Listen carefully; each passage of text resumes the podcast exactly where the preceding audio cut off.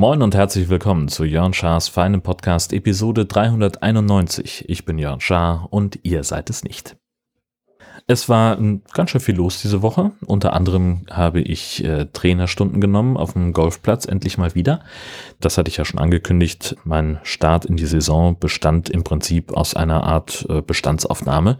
Äh, ich habe 9 und 18 Loch gespielt, um mal zu gucken, was sich über den Winter an Fehlern ähm, eingeschlichen hat. Und eigentlich war ich relativ zufrieden damit, wie wenig verloren gegangen ist. Und andererseits habe ich aber doch ein paar Sachen entdeckt, wo ich sagte, da müssen wir mal ran. Und entsprechend äh, gab es dann jetzt am, ach, ich weiß gar nicht mehr, Dienstag, glaube ich, mal wieder 60 Minuten mit unserem Pro. Und es war wieder einmal so genau so, wie es immer ist. Also er sagt, es sind Kleinigkeiten, die aber einen großen Unterschied machen. Also zum Beispiel ähm, eins meiner Probleme ist, dass ich häufig eher in den Boden haue als gegen den Ball und dass er dann nicht so weit fliegt. Ein viel wichtigeres Problem ist aber, dass ich so eine gewisse Streuung drin habe, darin, wohin der Ball fliegt. Also er sagt, ich stehe schon so zum Ziel ausgerichtet, das passt eigentlich, aber dann hängt es eben davon ab, wie der Schläger den Ball trifft. Ob es wirklich einen rechten Winkel gibt zwischen Schlagfläche und, und dem Treffpunkt des Balls. Schwer zu erklären. Nur wenn man den Ball korrekt trifft, mit diesem rechten Winkel nennen wir es mal, dann fliegt er auch wirklich geradeaus. Und das soll er ja. Und deswegen gibt es einfach so ein paar minimale Veränderungen, die man bewusst nicht so richtig hinbekommt. Also direkt bevor ich den Ball treffe, muss ich die Handgelenke ein kleines bisschen mehr eindrehen. Und das ist so ein, was mich immer wieder komplett fertig macht. Der sagt dir das und du stehst da und sagst ja, wie soll ich das denn machen? So der Weg von, man, ich habe jetzt ganz ausgeholt, der Schläger ist an seinem höchsten Punkt und ich hau auf den Ball. Das dauert vielleicht eine halbe Sekunde, wahrscheinlich weniger. Und irgendwo auf dem Weg, vor dem Punkt, wo ich den Ball treffe, da soll ich die Handgelenke drehen. Wie kann das funktionieren? Und es funktioniert aber trotzdem. Und äh, bringt sofort Resultate und das ist total großartig zu sehen. Und da gibt's dann halt auch so ein paar Tricks, wie man sich da nochmal so hinbringen kann, dass man sich also einfach in einem sehr grobmotorischen Bewegungsablauf langsam einfach nochmal vergegenwärtigt, welche Bewegungen auch der Schlägerkopf machen muss, damit das dann funktioniert. Und das hat jetzt zumindest beim Training ganz gut funktioniert. Das muss ich jetzt halt dringend noch festigen. Also das heißt mehr auf dem Platz, mehr auf die Driving Range, mehr spielen, mehr üben. Dieses Ganze. Ja, mit dem Driver auf der, in der Trainingsstunde diesmal so gar nicht geklappt. Das war äh, spannend, weil ich damit eigentlich ganz zufrieden war auf dem Platz. Also auch da muss ich jetzt üben, üben, üben. Ähm, und dann ist das meiste halt auch einfach Kopfsache. Also die meisten Fehler, sagt er, äh, und das ist mir dann auch sehr schnell selber klar geworden, ist dadurch, dass ich mir einfach nicht genug Zeit nehme. Dass ich mich auch nicht sofort oder nicht so fokussiere auf das, was ich da mache, wie ich es eigentlich müsste naja, ist halt auch einfach, ne, so machst einen schlechten Schlag und dann gehst du halt die ein paar Meter hin, hast den Schläger noch in der Hand, das, okay, jetzt hau ich den eben schnell weg, damit ich dann weitermachen kann und dann ist es halt wirklich hinstellen, zack, draufhauen und da holt man nicht richtig aus, da bewegt man sich nicht ordentlich, da nimmt man die Hüfte nicht mit und lauter so ein Tüdelüt und dann wird's halt kacke. Das ist eigentlich das ganze Problem an der Sache. Was sonst noch los war, wir waren in Essen. Also äh, Marco vom Camping Caravan Podcast und ich sind eingeladen worden von der äh, Messe Essen, um über eine Messe zu berichten, die Reise und Camping heißt und die dort jetzt am Wochenende stattgefunden hat. Naja, dann ging das also mit dem Zug für mich um 6.35 Uhr ab Husum los. Dann in Rendsburg ist, sind wir gemeinsam in den Regionalexpress nach Hamburg gestiegen und von da aus mit dem ICE in einem durch nach Essen. Die Bahnfahrt hin war voll, aber okay. Das war ganz witzig. Bei jedem Halt äh, des ICEs um uns herum Gespräche mit dem gleichen Inhalt. Entschuldigung, das ist eigentlich mein Platz, ich habe den reserviert, aber immer sehr freundlich und kooperativ. Also es gab nicht irgendwie Streit oder so, aber es ist mir aufgefallen, dass wir so äh, an jeder Ecke ständig kam irgendwo jemand, Verzeihung, ich glaube, sie sitzen auf meinem Platz. Äh, und das das fand ich irgendwie spannend. Äh, wir sind dann, äh, haben das Mittagessen im Bordrestaurant zu uns genommen. Es gab vegane Bolo mit äh, Fusilli-Nudeln und äh, heißt die Fusilli oder Fusilli? Ach egal, also mit diesen Spiralnudeln. Und was ich schön fand, dass die Deutsche Bahn clever genug ist, äh, zwar eine vegane Bolognese-Soße anzubieten, dazu aber Parmesanpulver reicht, das aus Milch und tierischem Lab besteht. Also muss man wirklich, äh, muss man wirklich ein bisschen aufpassen. Ähm, Im Endeffekt waren wir so gegen ja, Viertel nach eins in Essen und äh, haben uns dann dort ein 24-Stunden-Ticket für den Nahverkehr besorgt, um irgendwie, weiß ich nicht, zwei, drei Stationen zu fahren mit der U-Bahn. Das Hotel, was sie uns besorgt hatten, war wirklich fußläufig zur Messe. Das war total großartig. Da kurz einchecken, äh, Sachen abwerfen, was wir nicht brauchten und dann rüber zur Messe. Äh, dort hat uns dann die, äh, die Social Media Beauftragte aus der Pressestelle in Empfang genommen und sagte gleich, ja, wir haben uns da was überlegt mit euch, äh, wir fahren eine Runde Battlecard. Denn in der Messe Essen in einer Halle ist auch ein Unternehmen, das nennt sich Battlecard.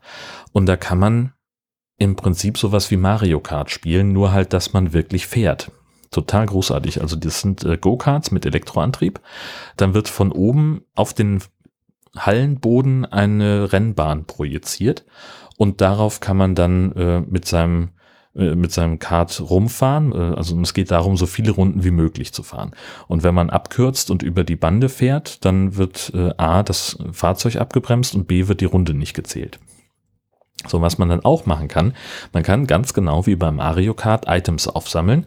In diesem Spiel, das wir hatten, gab es drei, nämlich einmal die Rakete, um jemanden abzuschießen, der vor dir fährt, den Ölfleck, um jemanden auszubremsen, der hinter dir fährt und das Nitropack, um das Fahrzeug einfach zu beschleunigen gefühlt um das Doppelte. Also das war wirklich beeindruckend äh, und super intelligentes System. Also nicht nur, äh, dass wenn ich eine Rakete abschieße, habe ich einen Knopf am Lenkrad, dann wird auch wirklich eine fliegende Rakete in meiner Fahrtrichtung auf den Boden projiziert.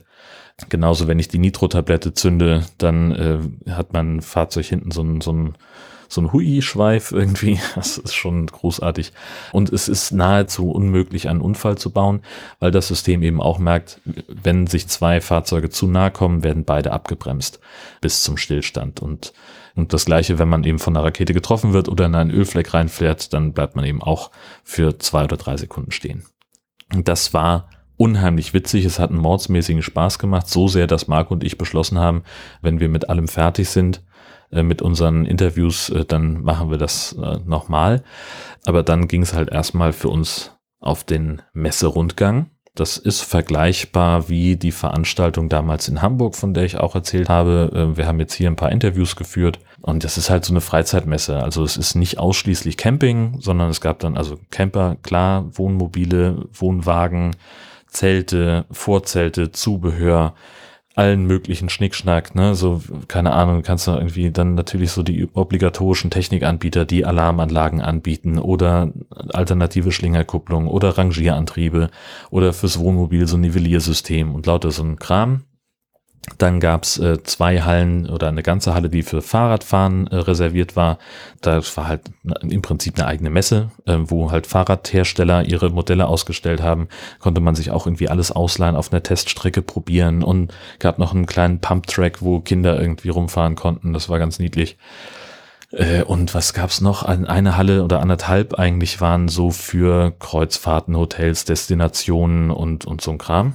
Und da sind wir halt so rübergelaufen, haben ein paar Interviews geführt und äh, sind danach noch für Bier und Abendessen in die Stadt gegangen. Da am Hirschfeldplatz sind wir ausgestiegen, da ist ja gleich das Restaurant Sattgrün. Da war ich mit Gesche schon mal vor 100 Jahren, muss eigentlich gewesen sein, als wir beim Pottruhe waren. Episode 250. Wir haben es aber nicht erwähnt in unserer Zusammenfassung dort. Naja danach war ich eigentlich total erschlagen von dem Tag, weil es halt echt früh angefangen hat. Es gab wenig Chance für Mittagsschlaf. Ich habe, glaube ich, irgendwie eine halbe Stunde im Zug so ein bisschen Nickerchen gemacht und bin also sehr konsequent um 20.30 Uhr eingeschlafen. Morgens dann entsprechend um 4.30 Uhr wieder wach gewesen. Äh, habe dann, irgendwie, weiß ich nicht, dreiviertel Stunde am Handy rumgedattelt, nochmal geschlafen. Äh, dann waren wir irgendwie so gegen sieben, halb acht, hatten wir gesagt, gehen wir zum Frühstück habe ich mir den Wecker gestellt, bin ich wieder aufgestanden, schnell unter die Dusche, frühstücken. Und dann haben wir uns angeguckt, haben gesagt, ja, es ist acht, in zwei Stunden macht die Messe auf. Und dann sind wir erst in mein Hotelzimmer gegangen, haben sozusagen die Zwischenmoderationen für die Interviews aufgenommen, dass wir das alles nur noch zusammenschieben müssen.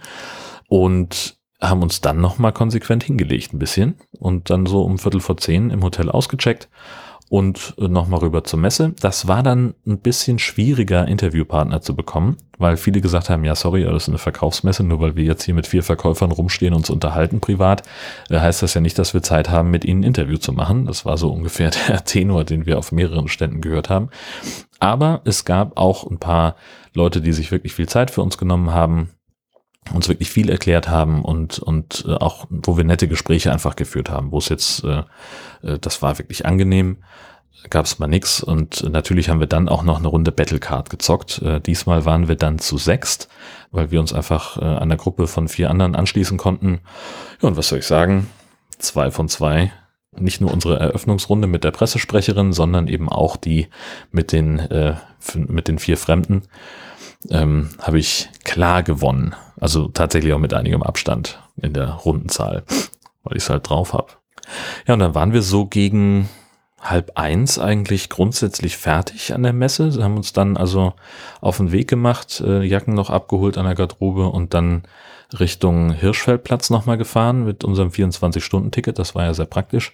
Und haben uns dann bei Pommes Pervers hingesetzt. Das ist äh, ja ein Franchiser, wo es eben verschiedene Pommesgerichte gibt, äh, habe ich in den Shownotes auch nochmal verlinkt. Äh, da ist dann, ich hatte jetzt im konkreten Fall die vegane Potsau, das ist im Prinzip Currywurst mit Pommes und dann waren da zwei Sorten Zwiebeln obendrauf, frische und Röstzwiebeln, vegane Mayo dazu und das war, ja, war völlig okay. Kann man, kann man gut machen.